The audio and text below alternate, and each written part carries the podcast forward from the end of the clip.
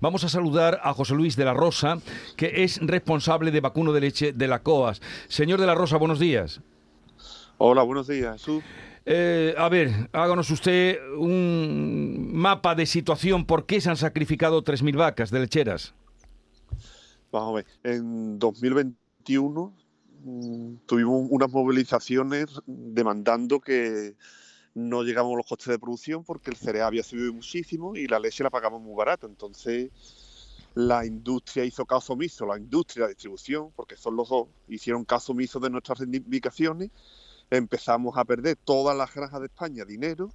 ¿Y qué hicimos? Pues cuando empiezas a perder dinero, tú intentas mantener tu negocio a flote. Y una de las formas de mantenerlo a flote era decir, bueno, pues si yo tengo 100 vacas, por ejemplo, pues voy a, meter, voy a matar esta semana 10 vacas para carne, para intentar pagar facturas de pienso, facturas de luz, facturas de energía, facturas de mano de obra.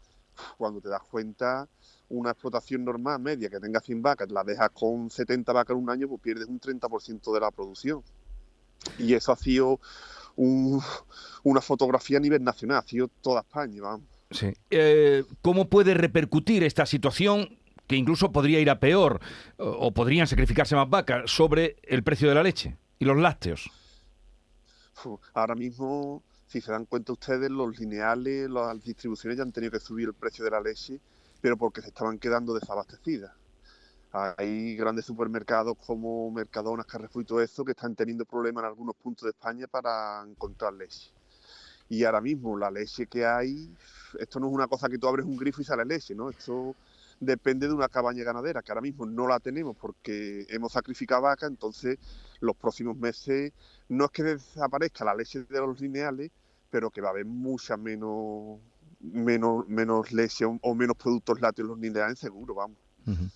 ¿Podría haber incluso riesgo de desabastecimiento? En semanas puntuales y en sitios puntuales va a haber desabastecimiento. Vamos, de eso ya los hay. Yo hablo con compañeros que hay supermercados que llegas un día y no tienes ya leche en el línea. Eh, señor de la Rosa, ¿y podría parar aquí esa, esa situación de sacrificio de vaca lechera o podría ir a más si en las próximas semanas no llueve, que eso también es otra, por, por eh, no solo los piensos, sino también el agua que necesita una vaca cada día para, para vivir? El agua, el forraje aquí, este año se han, se han juntado todos los problemas que podían juntarse, se han juntado este año y ahora mismo lo tenemos encima. De aquí a corto plazo, esto es un problema que no se puede arreglar porque si yo quiero producir más leche, ¿cómo la produzco si no tengo animales? Tengo que esperar que tengo becerras chicas, que crezcan, que lleguen a su edad lactante para que empiecen a dar leche. Entonces, a corto plazo es un problema que no se puede arreglar. A largo plazo, si el ganadero otra vez empieza a cobrar un precio justo por su leche, que vea que sea rentable, pues entonces a lo mejor sí vuelve a, producir más leche, pero ahora mismo hay una incertidumbre tan grande que la ganadería no va a producir más leche de la que está produciendo. ¿A cómo le están pagando a usted el litro de leche al día de hoy?